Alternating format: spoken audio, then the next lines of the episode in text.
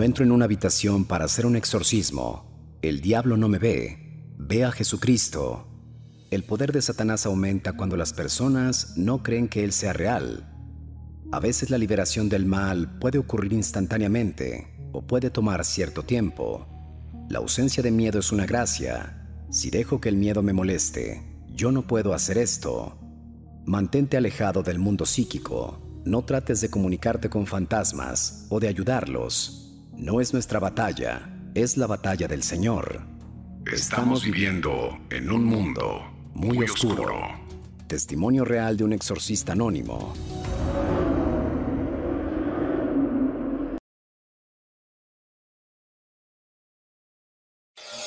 Radio Anime Teciutlán presenta.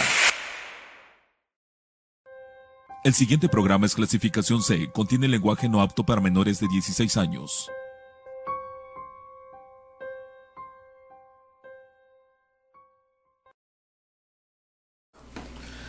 Amigos de Confidente en la Oscuridad, ¿qué tal? Sean bienvenidos a un nuevo episodio.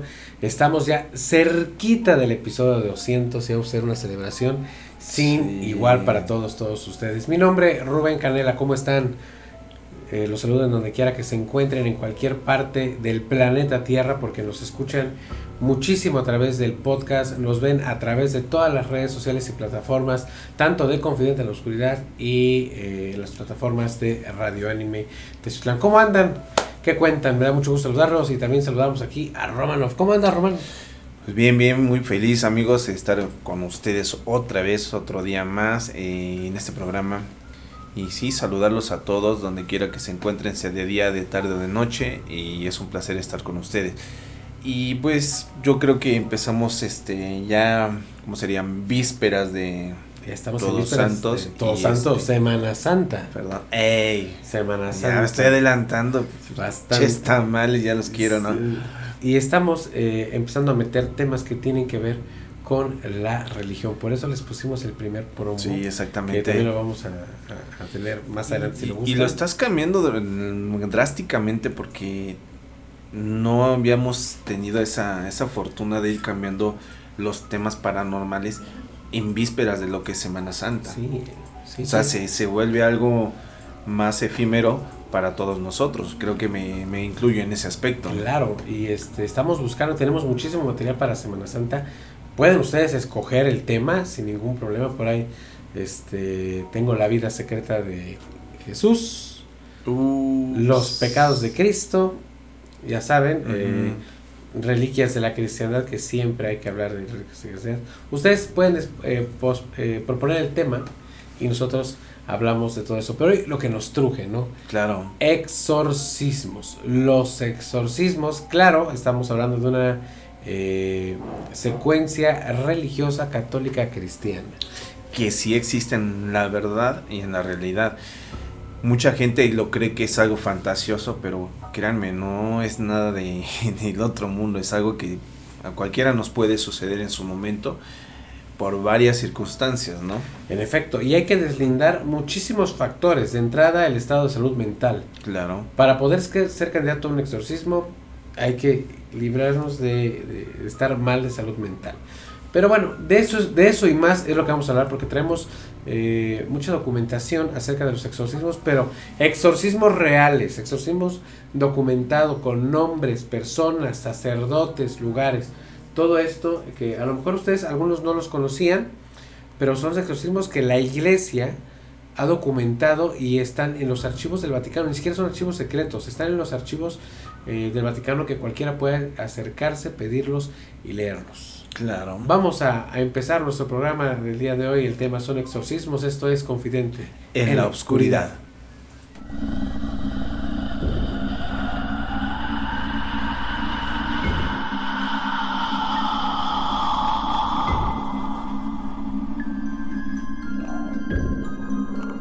Está empezando tu programa, Confidente en la Oscuridad.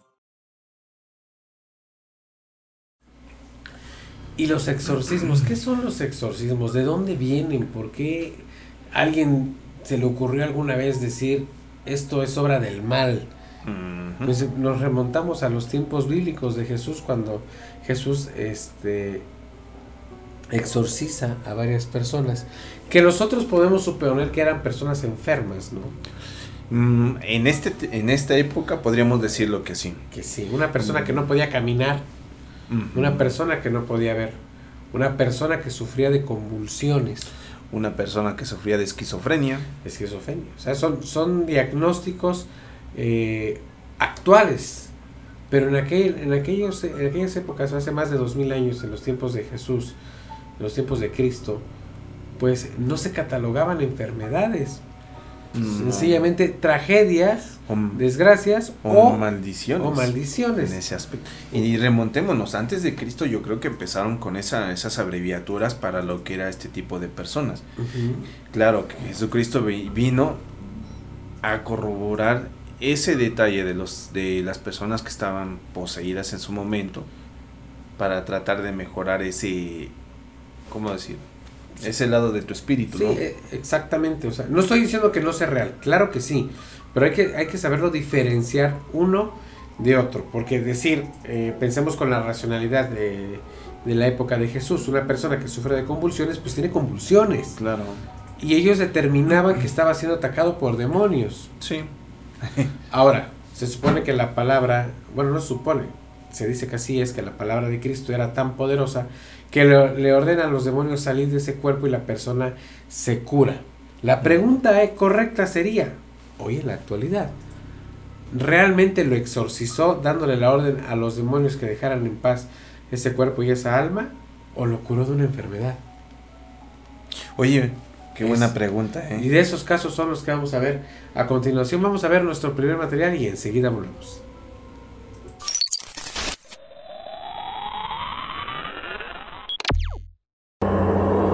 Por el piso.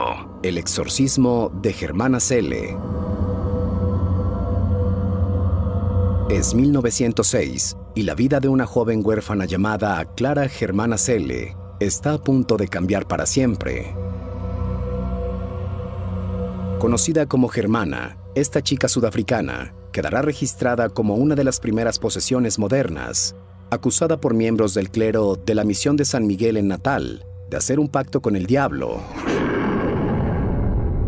A Germana se le practicó un exorcismo que duró dos días. 170 personas fueron testigos de las vejaciones a las que fue sometida la joven de 16 años, el 10 y 11 de septiembre de 1906. Todo con la intención de salvarla. Erasmus Horner, clero de la escuela germana y uno de los sacerdotes que participó en el exorcismo, fue la persona que inició con todo, según algunos relatos incluidos en los libros como Demonic Possession, Extraordinary True Life Experiences, de C. Torrington. Germán acudió a confesarse con Erasmus, y fue ahí donde le contó que había hecho un pacto con el diablo. Luego de eso no hubo marcha atrás. Si la chica mintió, ya no importaba, la suerte estaba echada. Le esperaban 48 horas de calvario. Sus gritos se describen como desgarradores.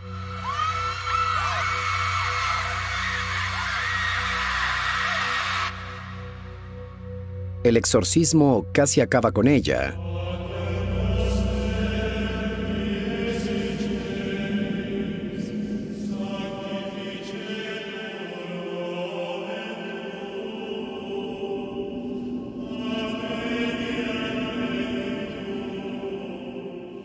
Los sacerdotes solo se detenían para almorzar antes de regresar al arduo trabajo de expulsar al demonio del débil cuerpo de aquella joven.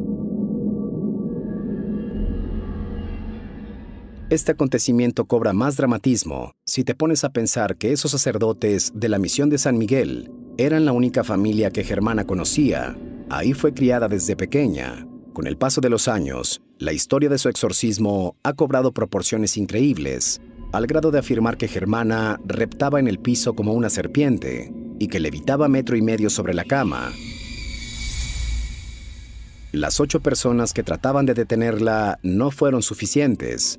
Se tuvo que recurrir a encadenarla, ya que en un descuido, Germana pudo arrebatarle una Biblia a uno de los sacerdotes y trató de estrangularlo.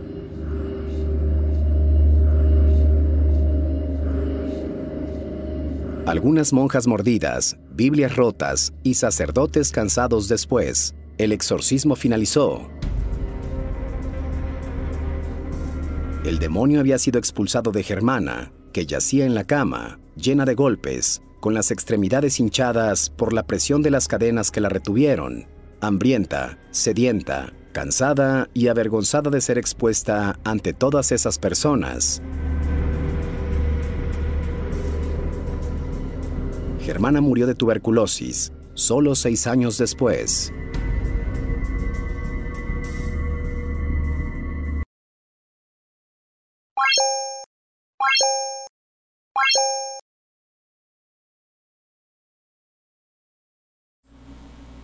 Imagínense nada más, Germana Cele.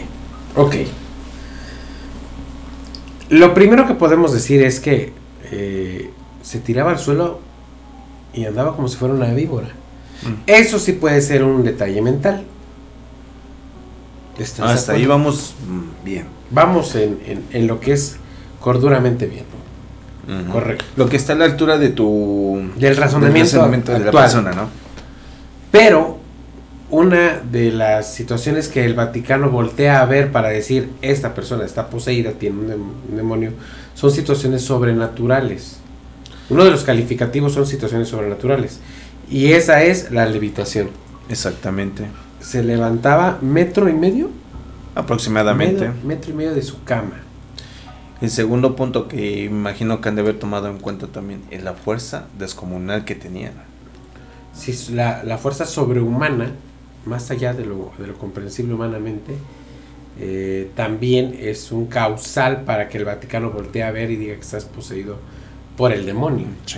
Imagínense nada más. Ustedes, bueno, la primera pregunta es, ¿ustedes han pasado por alguna situación así o conocen a alguien que haya vivido situaciones así? Yo sí, eh, sin exorcizar, pero sí he visto personas que, que de repente dices, bueno, esta persona está loca, ¿por qué hace eso? Pero es que ese es el punto, ¿no? Que a veces todavía no llegamos a, realmente catalogar lo que es una loca con una persona que está poseída, ¿no? ese es el punto, ¿no? Exacto, es que... Y es que hoy en la actualidad también hay que saberlo dividir del fanatismo religioso. Sí, claro. La mente es muy poderosa, que también es uno de los temas que podríamos traer en Semana Santa. Este podría ser lo siguiente.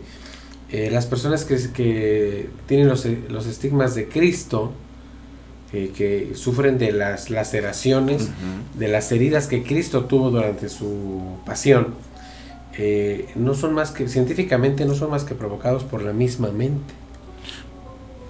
Exactamente. Científicamente comprobado, claro. El, el olor, que ya es un olor a rosas, hay personas este, no me acuerdo, Giorgio Bolovani, creo que no es Giorgio, pero no recuerdo bien el apellido, eh, una persona que es la estigmatizada que, que, este, que más sufre por estos por estas heridas, por estas este, situaciones que le pasan. Se llega a determinar que es una causa mental. Pero también hay que ser conscientes, volviendo al tema. Yo sé que la mente es muy poderosa, pero que te haga flotar bueno, pero estás hablando de un, una persona que, vamos a suponer, no está completamente bien de, de, la mente como para poderlo, eh, para, no, no de sus facultades, simplemente que no razona en ese momento como para poder hacer la levitación. Recuerda que se dice que las personas que llegan a alcanzar cierto grado de, de, de paz interior, puede llegar a, ejercer miles de cosas porque la mente ya no está en el plano terrenal, sino estás subiendo más completamente de nivel. Entonces ya puedes ejercer miles de cosas, ¿no? Podría ser, o sea, pero... Eh, ves que me puedo poner ahorita, no es que sea yo escéptico, o sea, las pruebas me remito, ¿no? Sí, sí, claro. una prueba, ¿no? Sí, sí, pero... Y es como si yo me pusiera así, yo te voy a creer el día que me pongas una, aquí una persona y huele. Pero fuera de sus cabales neurales, Fuera de su razonamiento, como es dentro del exorcismo, sí está canijo, ¿no? Es una persona que no está consciente de sí misma y, levita. Y estás hablando de una época en la cual sí llega el momento en que notas ese, ese impacto visual y sí te trauma.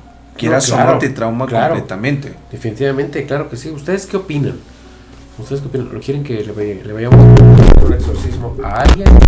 Vamos a nuestro siguiente material y enseguida volvemos.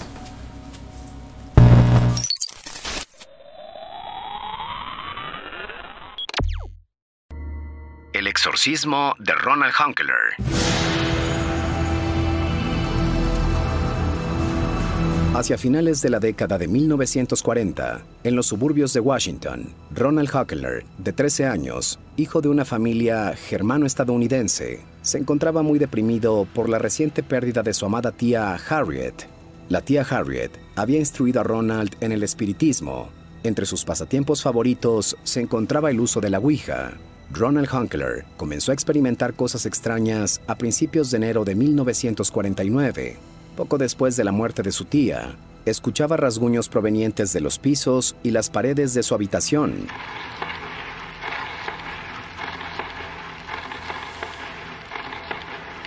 El agua goteaba inexplicablemente de tuberías y paredes. Su colchón se movía repentinamente. Todo esto fue gradual, hasta que la actitud de Ronald también comenzó a cambiar. Se volvió retraído, Parecía que estaba muerto en vida.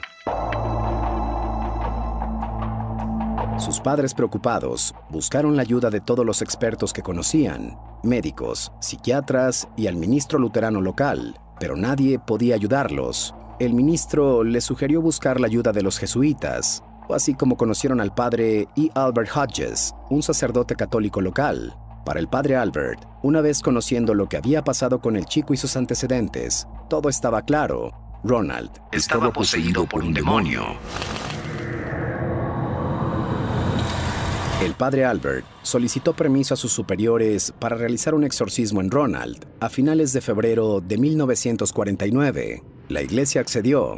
Nec sacerdotibus, ordinaris suis, adide autoritatem in nomine Patris, et Filii, et Spiritus Sancti. Amén.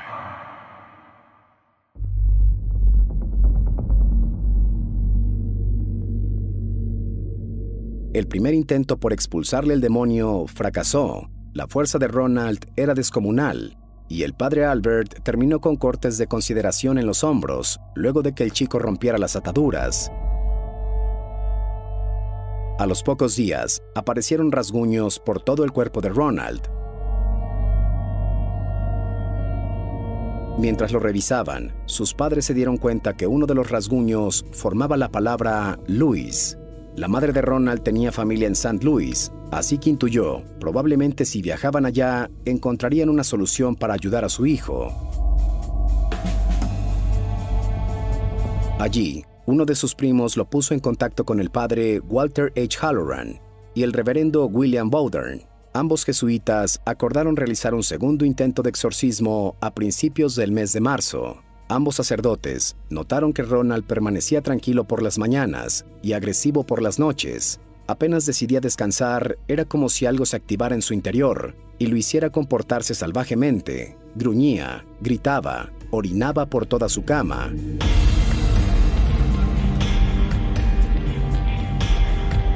Se rasgaba la ropa, se golpeaba, gritaba y maldecía.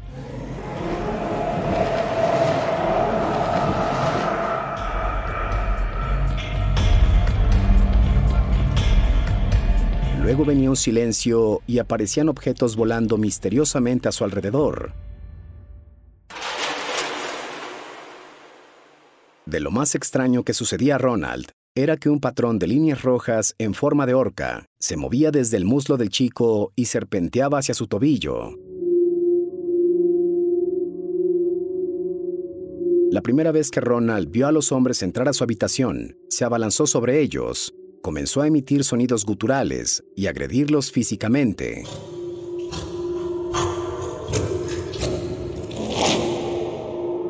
Este segundo intento de exorcismo duraría alrededor de un mes, durante una de las sesiones, el reverendo Bowdern vio aparecer una X a manera de rasguños en el pecho de Ronald. El reverendo intuyó que se trataba del número 10, lo cual le hizo pensar que eran 10 demonios y no solo uno quienes poseían a Ronald. Veinte días pasaron de este nuevo exorcismo, y aunque los dos sacerdotes nunca se dieron por vencidos, la posesión alcanzó un nivel que ponía en peligro la salud de Ronald. En consecuencia, tuvo que ser trasladado al hospital Alexian Brothers el 18 de abril, un lunes después de Pascua. Ronald se despertó de su habitación en el hospital con convulsiones. Enseguida, gritó diciendo que Satanás siempre estaría con él. Los sacerdotes acudieron enseguida y colocaron reliquias sagradas, crucifijos, medallas y rosarios sobre el chico para tratar de controlar las convulsiones. Esa misma noche, en un último y desesperado intento, Halloran y Bowdern practicaron de nuevo el exorcismo, esta vez pidiendo a San Miguel que expulsara a Satanás del cuerpo de Ronald. Exurgat Deus et qui ordrum face eius, sicut deficit fumus, deficiant, sicut flui cera face ignis, sic perent peccatores a face. Milagrosamente, apenas minutos después, Ronald salió del trance y dijo, se ha ido.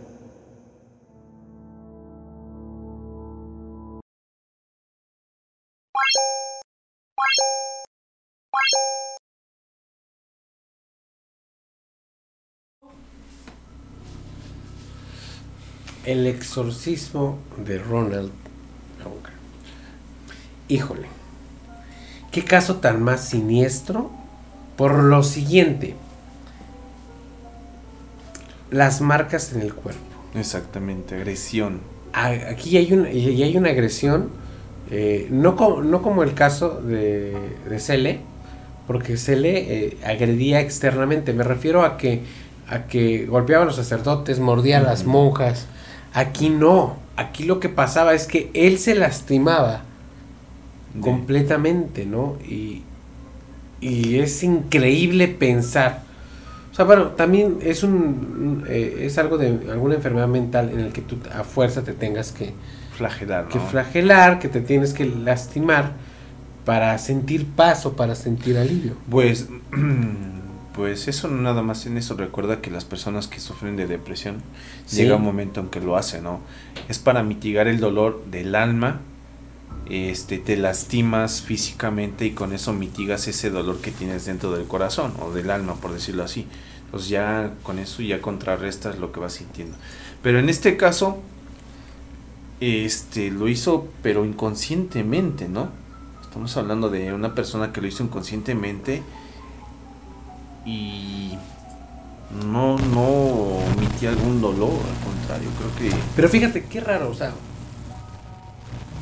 le preguntan los sacerdotes, dime tu nombre, porque le, le exigen los nombres al demonio.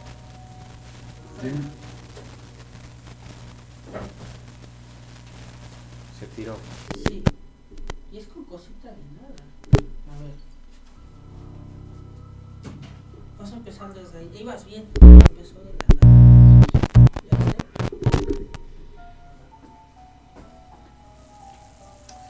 Bueno, eh, ¿qué tiempo llevaba usted asegurado? Mm, necesito saber qué tiempo lleva. Bueno, y ahí tengo la, la alta, pero antes de eso, ¿qué tiempo?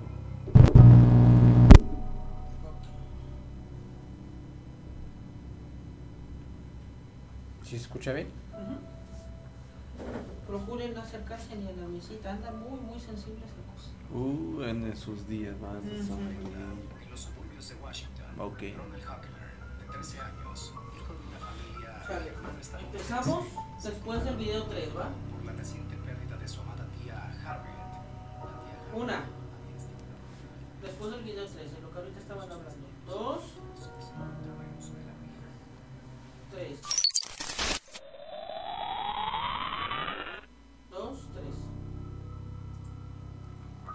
Exorcismo de Ronald Honker. Fíjate nada más cómo empieza. Era a la edad de 13 años. eh, una de sus tías, no sé, sabemos si era medium, bruja, psíquica, no lo sabemos. Pero de lo que sí sabemos es que jugaba a la Ouija. Fallece la tía y de ahí es cuando empiezan los problemas con Ronald. Has, dado de un, has dado en un punto, recuerda que sería algo chistoso decírtelo, ¿no? Pero has dicho el número 13, es algo cabalístico, ¿no? Es posible. Es posible, es que no, en este tipo de situaciones no podemos eh, dejar afuera ningún detalle por mínimo que sea, ¿no? Sí. Entonces, ok, eh, Ronald empieza con la posesión de estos demonios muy diferente a lo de eh, Germana porque él no denota una agresividad hacia otras personas, de hecho denota agresividad hacia sí mismo. Sí, o sea, lastimarse, flagelarse y no sé, tratar de, de mitigar lo que lleva por dentro, haciéndose daño físicamente para equivaler eso que tiene. Ahora, les, de- les dejo una seña eh, muy particular. Qué raro, o sea, también una persona que se está en el cuerpo es una persona con una enfermedad mental. Pero bueno, cada quien hace por, eh, por sus seres queridos lo que puede, Claro. ¿no? Sí, sí, sí. Y también siempre lo he dicho, o sea, debes de apegarte a la mentalidad de esa época en aquel entonces. Entonces, bueno, deciden llevarlo a San Luis porque eh, Ronald, con sus propias uñas o un- algún artefacto algo, él se escribe en el cuerpo Lois. Mi pregunta es, ¿les está dando una señal a dónde llevarlo? ¿O les está diciendo el nombre de un, del posible espíritu, ente o demonio que lo está poseyendo? Es una muy buena, pues es un buen cuestionamiento. Mm, exactamente. Lo llevan a San Luis, eh, ya los padres, los sacerdotes que empiezan a hacer el exorcismo después de muchas horas, después de varios intentos, logran eh, liberarlo de, de esa posesión demoníaca, y digo demoníaca entre comillas, porque esta sí está como que X, ¿no? Pero ya no van a presentar ese tipo de problemas. Ahora, mm, no sé si recuerden, se habló de los tres o cuatro exorcismos y el último hablaron del arcángel San Miguel. ¿no? Exactamente. Sería fácil preguntar, entonces, o te preguntaría yo a ti, cada tipo de demonio tiene su, su contra, Ángel, porque pues, como para que llames un, un exorcismo, lo hagas y no te resulte, hagas otro con otro, por decir, vamos a ponerlo así, ¿no? Con otro, otra figura este celestial. Sí, porque, Y así va sucesivamente. Me dices que si por aquí invoco a la Virgen de Guadalupe y después invoco al Arcángel Miguel, Ajá, este, ¿puede denotar una diferencia? sí. Híjole. Es que esa es mi pregunta. Es muy buena pregunta, porque se supone que todas las deidades, bueno, deidades son dioses, miento, eh, todas las eh, figuras dentro del cristianismo y catolicismo, todas tienen el mismo nivel de poder. Pero si hablamos de guerra, el guerrero Más por excelencia de Dios es el arcángel Miguel Pero creo que entonces... y Rafael. ¿Y Uriel dónde queda? Porque Bueno, son los también cuatro arcángeles, es Uriel, Rafael, Zadkiel y, Adviel, y Adviel. Adviel son, sí, son, Sí, son los cuatro más eh, poderosos que más yo tengo. poderosos. Entonces, Bueno, se- Pero serían arriba de ellos niveles, está, ya, ya nos fuimos con los ángeles, pero arriba de ellos está Meta- Metatron. Ah, sí, es cierto. Metatron es el, eh, eh, ¿cómo te puedo decir? El, El celest, ¿Podemos decir celestial? es el celestial más poderoso creado por Dios, después de Lucifer. Después de Lucifer. Bueno, ya nos metimos en esto y nos salimos dentro del tema del exorcismo, pero ¿ustedes qué opinan? Vamos a ver algo más, más de acuerdo a la actualidad, porque de hecho hasta hicimos una, hicimos, no, hicieron, perdón, eh, en Hollywood nos hizo favor hacer de una película ganadora, ganadora de Oscar, por cierto. Vamos a ver a- a- acerca de Annelise Michel, y muchos la conocemos como Emily Rose. Esto es Confidente En la oscuridad.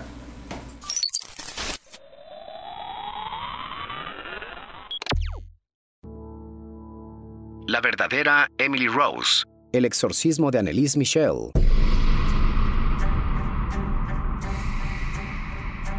Annelise Michel fue una devota chica católica en Baviera, Alemania Occidental, durante la década de 1960. Justamente ese estereotipo que imaginas cuando escuchas devota y católica para referirte a una persona. Sin vicios, de buenos modales, no se metía en problemas, asistía a misa dos veces por semana. Un día Annelise cayó desmayada en la escuela.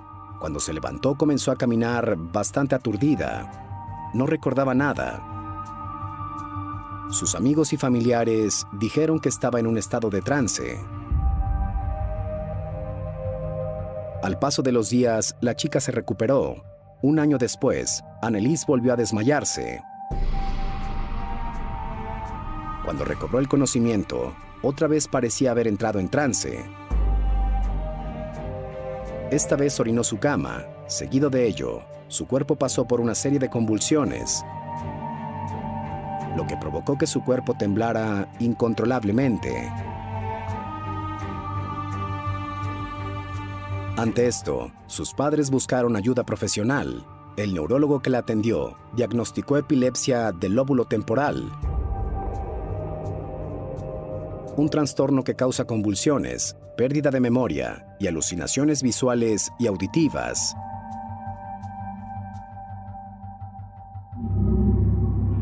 Aunque inesperado, este diagnóstico y su debido tratamiento dieron un poco de paz a Annelise, quien creía poco a poco se irían eliminando los desmayos, pero no sucedió. Annelise ingresó en la Universidad de Würzburg en 1973 con el paso de los días, su condición comenzaba a deteriorarse. Tanto ella como su familia creían que debían encontrar una solución más allá de la medicina. Sus mareos, desmayos y trances eran más frecuentes. Comenzó a ver la cara del diablo por todos lados. Los demonios le susurraban cosas al oído, le decían que estaba maldita y que se pudriría en el infierno. Annelise comenzó a delirar, se arrancaba la ropa del cuerpo, realizaba compulsivamente hasta 400 sentadillas diarias. Se arrastraba debajo de una mesa, incluso duró dos días ladrando como un perro. Comía arañas y carbón, mordía la cabeza de un pájaro muerto y lamía su propia orina del suelo. Annelise buscó la ayuda de sacerdotes, los cuales le dijeron que estaba siendo víctima de una posesión demoníaca. Sin embargo, no podían ayudarla porque necesitaban el permiso de un obispo. Annelise no se dio por vencida y con la ayuda de su madre encontraron al sacerdote Ernst Alt. Ernst se conmovió por Annelise. La chica le decía, Claro que estoy dispuesta a sufrir por las demás personas, pero esto es cruel. Rece por mí. Ayúdeme. Ernst consiguió el permiso del obispo local Joseph Stengel de realizar el exorcismo a Annelise. El encargado, sin embargo, no fue Ernst, fue un sacerdote local llamado Arnold Renz. La única condición fue que éste se llevara a cabo en total secreto. Los siguientes 10 meses se le practicaron 67 exorcismos en total. Durante estas sesiones se descubrió que la joven estaba poseída por seis demonios, entre ellos Lucifer, Caín, Judas Iscariote, Nero y Fleshman, un sacerdote caído en desgracia.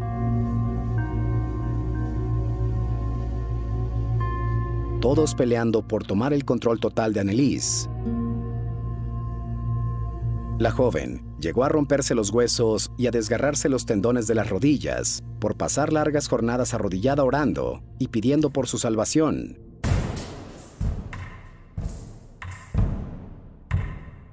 Las veces que estaba consciente, se entristecía al ver lo que estaba pasando con su cabeza, con su cuerpo, con su persona.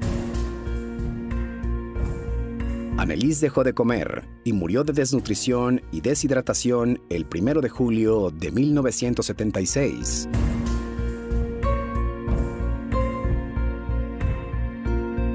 Los sacerdotes que le practicaron el exorcismo fueron declarados culpables de homicidio involuntario por negligencia condenados a tres años de libertad condicional.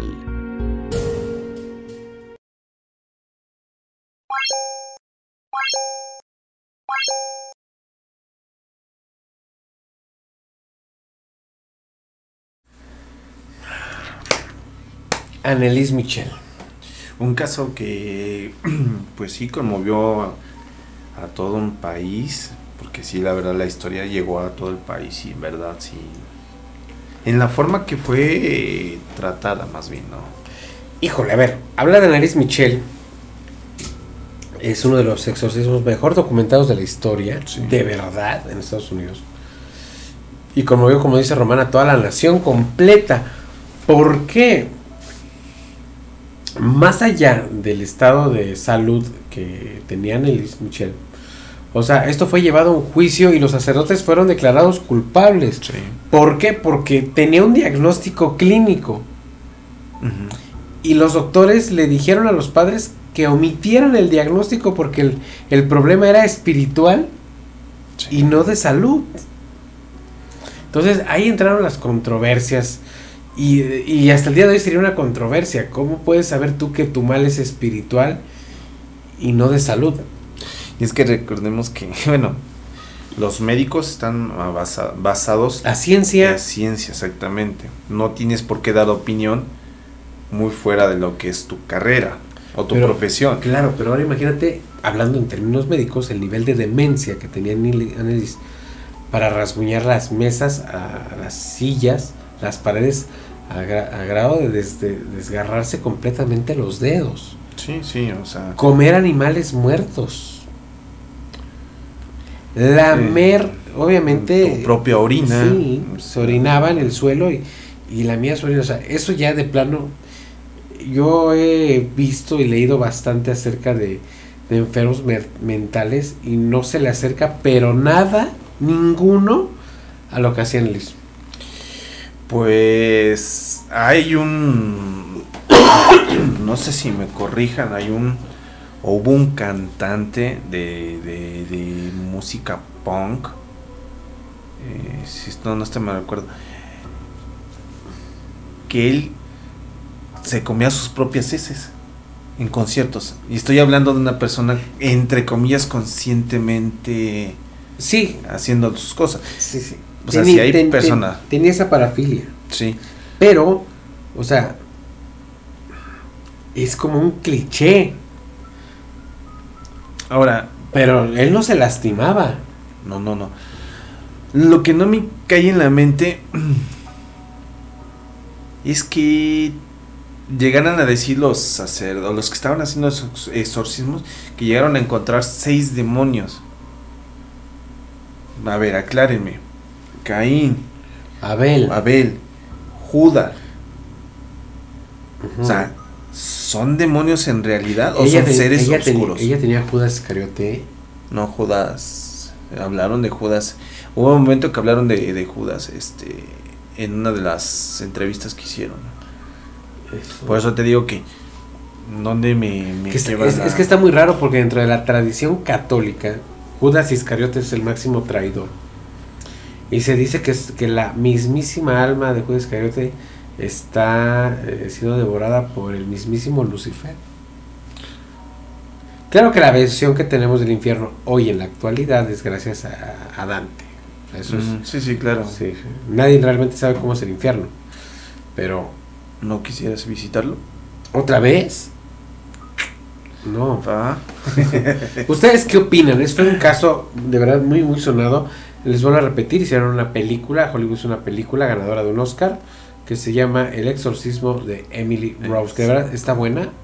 Podría haber estado mejor, pero sí, sí está entretenida. Pero pues, llevan el 70-80% de lo que fue realmente la, este tipo de acontecimiento. Claro, está basada en hechos reales y no es una película de terror, es una película de suspenso, para que luego digan, no quiero ver terror porque me da miedo. No, una cosa es suspenso y otra cosa es terror. Terror nos va a dar si no nos vamos a unos cortes comerciales. Enseguida volvemos. Panadería La Delicia, patrocinador oficial. Te invitamos a conocer la mejor panadería de Teciutlán. Panadería La Delicia. ¡Qué delicia de pan! Le ofrece más de 40 variedades de pan macizo, repostería, pan de feria, postres y más. Te esperamos en Avenida San Rafael, número 3, casi enfrente del Hotel Mesón de San Luis, Teciutlán, Puebla. Abrimos todos los días del año, de 7 de la mañana a 10.30 de la noche. Síguenos en Facebook como ¡Qué delicia de pan!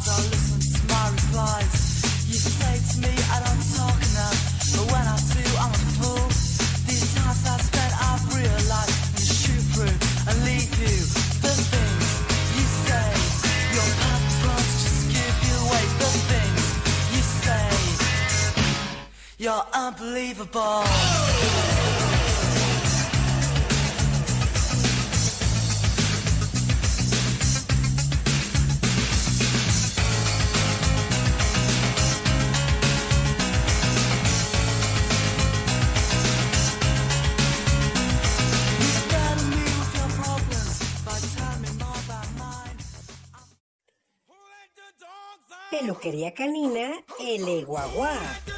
Cepillado, limpieza de oídos y lagrimales, corte de uñas, baño desmudrante, baño removedor de olores, tratamiento capilar, masaje relajante, secado y perfumado. Consiente tu mascota. Peluquería canina El Eguaguá.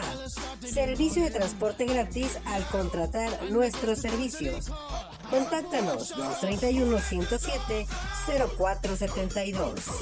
Peluquería Canina El Eguaguá.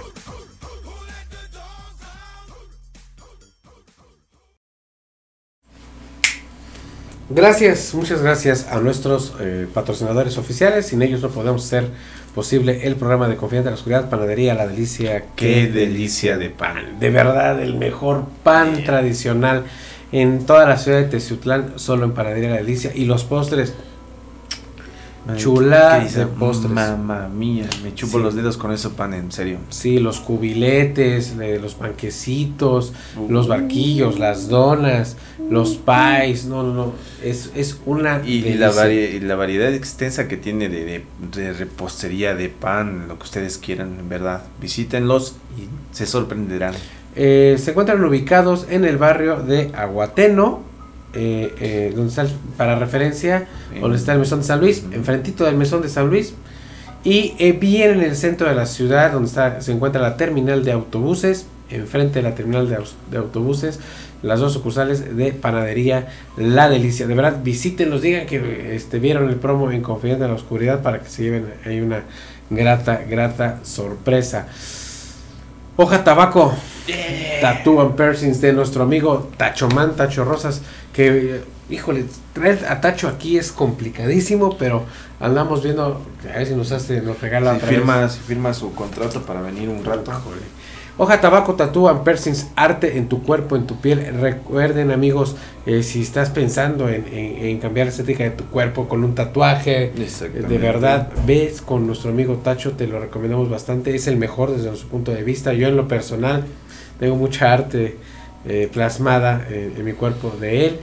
Es de verdad, sabe jugar con los colores, sabe jugar con las sombras. eh, ha sido certificado y calificado en varias partes del mundo. Entonces, pues, lo mejor, lo mejor en hoja tabaco, tattoo and piercings. Díganle a Tachito que vieron esto aquí. Pero papá. Y en verdad, este, checa en su página, está subiendo sus últimos diseños Cada que trabajo la que gente está haciendo y créanme, está, van a encontrar diseños de poca y loquísimos, ¿eh? Sí, si tú traes algo aquí en la mente, nomás se lo dices porque ha sido mi caso, lo digo con mucho orgullo y mucho respeto para todos ustedes. Eh, yo le digo, ¿sabes qué? Me imaginé esto, yo vi esta imagen y él te la diseña, tal cual te la diseña. Visítelo en el barrio de Chinaulingo, en José María Pino Suárez número 2, como referencia, donde están farmacias de Guadalajara. Llegas a la esquinita, media cuadra hacia arriba, ahí se encuentra Hoja Tabaco, ahí está el estudio completo. De verdad, la mejor calidad y la mejor atención de nuestro amigo Tacho Man. Y pasamos con el perruquero. Estética canina, el guagua. ¿Sabes qué? Las, las mascotas también se estresan de nosotros. Exactamente, amigos. Y si verdad quieren a sus mascotas y las adoran, denle esa oportunidad de un spa. Un spa completo para tu mascota. Exacto. Baño, masaje, toda la estética canina para canina o para tu gato, para tu mascotita, cual sea, este te la hace nuestro amigo el perruquero. Exactamente. Visiten su página de Facebook, está bien en el centro de la ciudad, a, eh, técnicamente a un costado de la casa de Marco, para que eh, agenden cita con él. También ahí están los números de contacto. Es más, él tiene una promoción padrísima. Eh, al contratar cualquiera de sus servicios, él va por tu mascota, se la lleva, le hace todo lo que tú pidas que se le haga a la mascota y te lo pasa todo el tiempo que necesita ocupar y te lo regresa hasta las puertas de tu casa. Por si tienes que salir al cine, ¿sabes qué? Pues vámonos tú y yo al cine y que el perro se vaya al spa. Y al rato regresamos y también regresa el perrito, ¿no? Imagínate el perro que. Imagínense nada más qué chulada de servicio. Visiten Estética Canina L Guagua de nuestro amigo El Perroquero. Vamos a continuar con más material de Confidente en la Oscuridad. Enseguida volvemos.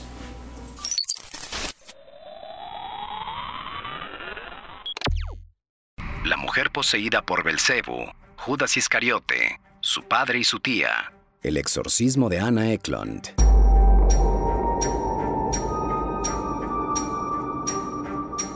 Conocida como Anna Eklund, esta desafortunada y desgraciada mujer nació un 23 de marzo de 1882 de padres inmigrantes alemanes en Marathon, Wisconsin. Mientras que su madre era católica, su padre Jacob renegaba y estaba en contra de la iglesia.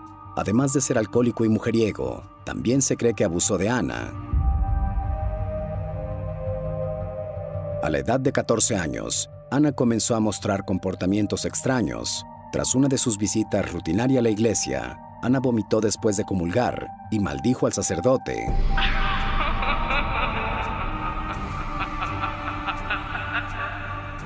Ahí comenzaron los ataques demoníacos. Al poco tiempo su madre descubrió a Ana participando en intensos actos sexuales. Era como si algo se apoderara de su voluntad, de sus acciones. Ya no quería asistir a la iglesia, pues se transformaba cada que veía a un sacerdote. Cualquier objeto sagrado que tenía cerca era violentado por Ana. Pronto llegó al rechazo de la comunidad. Ana cayó en una profunda depresión y se volvió solitaria. Desafortunadamente para Ana, la ayuda tardaría en llegar. La iglesia puso en contacto a la familia con el sacerdote experto en exorcismos, Theophilus Resinger, hasta muchos años más tarde de los primeros ataques. Theophilus confirmó lo que se había contado sobre Ana, ya que reaccionaba violentamente ante los objetos religiosos, el agua bendita, las oraciones y los ritos en latín. In nomine Patris et Filii et Spiritus Sancti. Amen. Princeps gloriosissime celestis militiae, Sancte Michael Arcangele, defende nos in prelio adversus principes et potestates, adversus mundi rectores tenebrarum arum, contra spiritualia nequitiae in celestibus. De hecho, para confirmar si la joven no estaba fingiendo esos ataques, la roció con agua bendita falsa, pero Ana no reaccionó. El primer exorcismo realizado a Ana fue 16 años de aquel primer acontecimiento en la iglesia. El 18 de junio de 1912, Reisinger realizó el procedimiento a Ana, que para ya entonces tenía 30 años.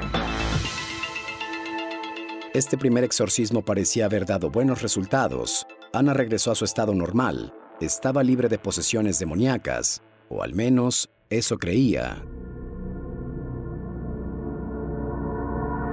Pasados algunos años, Ana comenzó a ser atormentada por los espíritus de su padre y tía muertos, así que buscó de nuevo ayuda en el padre Reisinger. Riesinger, con la ayuda del párroco Joseph Steiger, un par de monjas y un ama de llaves, comenzaron con este nuevo exorcismo el 17 de agosto de 1928 en la parroquia St. Joseph Parish de Earling, Iowa. Esta vez, todo en secreto. Este segundo exorcismo fue más intenso, ya que ahora no solo era un demonio quien poseía a Ana, eran varios.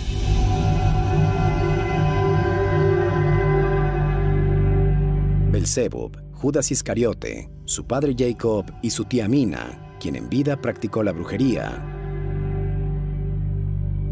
Ana comenzó a flotar por el aire, a aullar muy fuerte, a defecar y vomitar masivamente. Su cuerpo se comenzó a deformar. Cuando Riesinger y Steiger empezaron a rociarla con agua bendita, su piel comenzó a chisporrotear.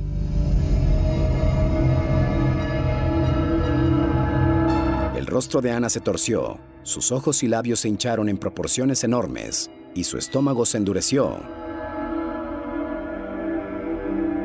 Riesinger y Steiger experimentaron ataques físicos que los dejaron temblando como una hoja que revolotea en un torbellino.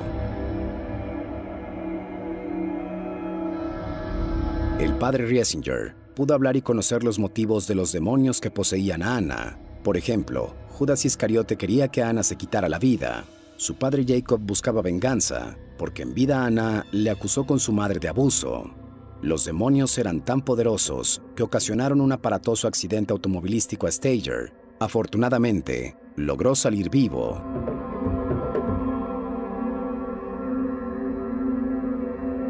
En diciembre de ese año, cinco meses después de iniciadas las sesiones, terminando la sesión de aquel día, Ana tomó el control y gritó: Belzebub, Judas, Jacob, Mina, váyanse al infierno. Alabado sea Jesucristo. Los demonios abandonaron su cuerpo. La joven estaba muy débil y gravemente desnutrida. Al paso de los días, Ana contó a los sacerdotes que durante el exorcismo tuvo visiones de horribles batallas entre espíritus.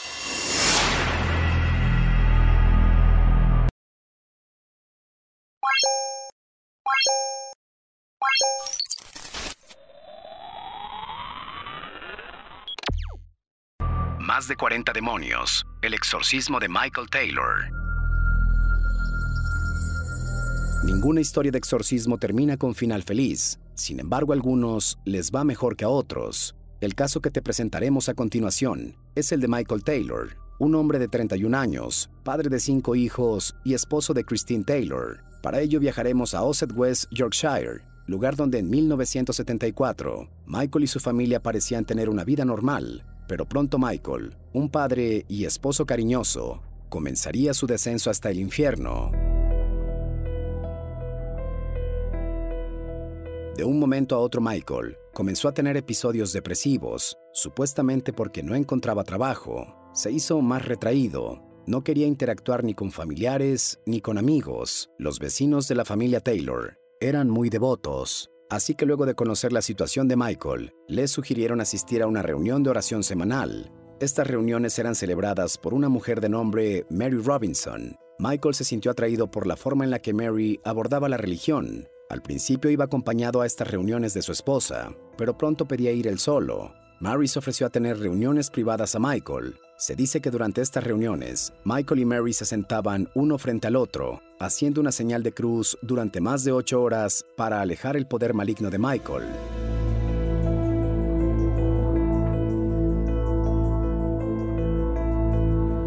Con el tiempo, se supo que Michael no creía que esto funcionara, pero se había enamorado de Mary, así que hacía todo lo que ella decía. Estas sesiones, por supuesto, no dieron resultado. En poco tiempo, el comportamiento de Michael pasó de ser depresivo a aterrador. Gritaba sin razón alguna a su familia. Balbuceaba cosas sin sentido. No dormía. Durante la siguiente reunión de oración, Christine, la esposa de Michael, le acompañó para confrontar a Mary. Christine sospechaba sobre el tiempo que pasaban juntos. Cuando esto sucedió, Michael se puso de pie y en lugar de reclamar a su esposa el incidente, se abalanzó sobre Mary.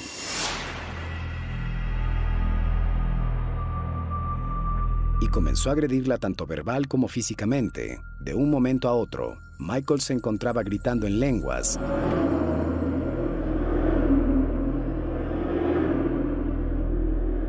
El resto de los presentes lo tomó fuertemente para que dejara de golpear a Mary. Mary describe el acontecimiento de la siguiente manera. Miré a Mike cuando me estaba atacando y todas sus facciones cambiaron. Parecía casi bestial. Empecé a gritarle del miedo y él me contestó en lenguas. Sentí que moría, así que comencé a decir una y otra vez, Jesús. Luego de escuchar varias veces a Mary decir el nombre de Jesús, fue como si Michael despertara de algún trance. Vio a todos asustados y afirmó que no recordaba nada de lo que había sucedido. Mary le perdonó, pero el suceso salió pronto de la sala. Un vicario local llamó a un grupo de ministros y declaró que Michael sufría actualmente de una posesión demoníaca y necesitaría un exorcismo así como el 5 de octubre de 1974, los padres Peter Vincent y Raymond Smith llevaron a cabo la práctica con Michael en la iglesia de San Tomás en Gover. Lo amarraron, le metieron un crucifijo en la boca y lo empaparon de agua bendita.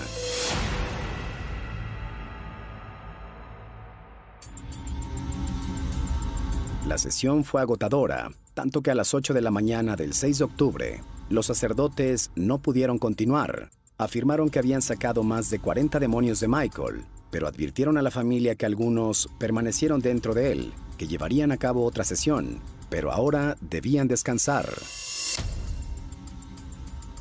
Michael y Christine fueron a casa y se prepararon para la segunda parte del exorcismo. Lamentablemente, a las 9.45 de la mañana, apenas una hora y 45 minutos después del exorcismo, la policía que patrullaba el área donde vivían los Taylor descubrió un espectáculo aterrador. Michael arrastraba los pies por las calles completamente desnudo y cubierto de sangre. Michael había acabado salvajemente con la vida de toda su familia. Los tres demonios que aquel par de cansados sacerdotes no pudieron exorcizar fueron asesinato, locura y violencia.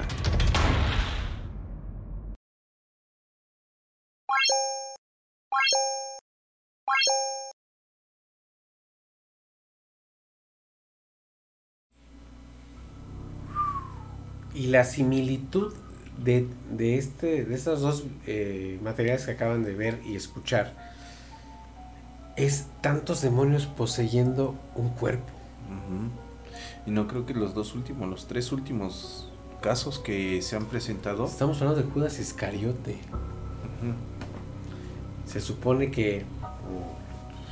Bueno, pero has dado en un punto, ¿no? Este, si es- desde el momento que fue traicion, traicionó a Jesús, yo creo que ahí se ganó un Su alma lugar, quedó condenada. Se ganó un honor en, la- en, en el infierno, ¿no? De hecho, en el infierno de Dante, en la novela del infierno de Dante, de Dante Alighieri, se dice que en el noveno círculo del infierno se encuentra Lucifer, quien está devorando el alma de Judas Iscariote. El noveno círculo del infierno es el círculo para los traidores. Que dentro del infierno de Dante, la traición es lo peor que le puedes hacer a una persona. De hecho, sí. Sí. Pero bueno, volviendo, ¿cómo es posible que todas estas demencias mentales realmente pasen a más allá para que el Vaticano pueda investigarlas? ¿Me entiendes? Y los padres se acerquen y le, le hagan los exorcismos y decir, lo hicimos. Sacamos los demonios de ahí, como el, el último caso. Sí. Y todavía decir, se quedaron unos demonios por ahí. ¿Y qué pasó? ¿Los asesinó? Que desde mi punto de vista era una persona con problemas mentales. Mm, Yo estaría de acuerdo contigo. Y lo atribuyeron a que era un problema espiritual. Porque ahí si te das cuenta, en el último caso no hubo, no hubo este cosas relevantes que hicieran que algo sobrenatural. No se escuchó que haya una levitación, no se escuchó que haya un lenguaje que no lo entendieran, o si hubo balbuceos podría ser, ¿no? Este, ¿qué otra cosa? Qué bueno que tocaste ese punto, porque creo que no tocamos desde el principio y estamos por terminar el programa. Pero bueno, los calificativos para un exorcismo son hablar lenguas que desconoces. Que en el anterior fue lo Sí, que sí existió. pasó. Tener fuerza sobrehumana. Realizar situaciones paranormales como la levitación. ¿De acuerdo? Estar eh, íntegra en tus facultades mentales. Son los cuatro calificativos más poderosos que el Vaticano pone para poder ser candidato a un exorcismo. O sea, no porque los tengas quiere decir que te pueden exorcizar. No, eres candidato a. Ya Y antes, antes el permiso te lo daba el señor obispo. Claro. El obispo de tu congregación. Ahora ya no. Ahora el permiso tiene que venir directamente del Vaticano. Y el jefe de los exorcistas, que era el padre Gabriel Amor, pues acaba de fallecer hace no mucho. Entonces se tiene que ir hasta el Vaticano. Claro que hoy con la tecnología actual, pues es muy rápido conseguir el permiso. Sí, y aparte, pues ya estamos un poquito más abiertos sobre ese tipo de temas, pero recordemos que hace años había, No. para hablar de un exorcismo estábamos hablando de temas muy ¿Ustedes fuertes. qué ¿no? opinan?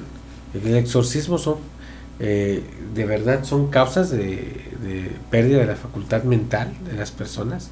¿Son personas que están locas, que tienen tratamiento psiquiátrico? ¿O de verdad pueden ser este casos de, de demonios, espíritus, entes que poseen el cuerpo y te hacen razonar de una manera diferente. Mm, Y preguntarse, ¿no? ¿Cuál es el motivo de que a ciertas personas puedan poseer esos demonios? Porque no cualquiera. También, en eso tienes mucha razón. No cualquiera puede ser eh, poseído por algo. Yo creo que son eh, personas que a lo mejor pueden ser débiles, débiles de mente. Fíjate nada más, mm, antes de que terminemos el programa. eh, estoy haciendo una conversación con unas personas que quieren ir a jugar la Ouija. Pero quieren ir a jugar a un lugar que no es propio para ir a jugarla. Eh, tú sabes que yo tengo muchísima experiencia con la Ouija. Sí. Y les estoy diciendo, ¿de verdad lo quieren hacer? O sea, porque yo estoy mentalizado y estoy acostumbrado a este tipo de juegos.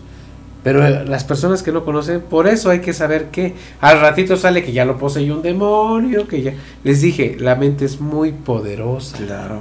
Entonces hay que tener mucho cuidado. Por favor, hay que tener mucho cuidado. Y si conoce una persona que esté pasando, la esté pasando mal por alguna situación eh, psiquiátrica o espiritual, que puede ser exorcismo, pues comuníquense con la persona correcta. Claro. De verdad que sí. A veces mencionar el simple nombre de Jesús y, y regar agua bendita no saben de verdad cómo ayuda a ese tipo de gente. Demasiado. Así es que amigos, pues, ¿qué más podemos decir? Yo creo que el programa estuvo de lujo. Exactamente. Espero les haya gustado el programa. Agradezco a Radio Anime Teciutlán eh, por la realización y producción de este programa Confidente en la Oscuridad. Sigan a Radio Anime Teciutlán a través de todas sus plataformas. Eh, sigan a Confidente en la Oscuridad a través de todas sus redes sociales y plataformas. Sigan a Román Martínez a través de sus redes sociales, que es Román Martínez. Exactamente. François. François. Le François. Y sí, amigos, y tenemos un, este, una aplicación para donaciones. Si ustedes desean ayudarnos para poder seguir con este material que les guste, que les detalle, que seamos cada día ir subiendo de, de calidad, ¿no? Sí, tenemos por ahí dentro del podcast tenemos un link de donaciones. Por ahí si gustan cooperarnos con algo para seguir generando más y más material para todos ustedes. Síganme a través de todas mis redes sociales personales, eh, que en todas me encuentran como Rubas Morch.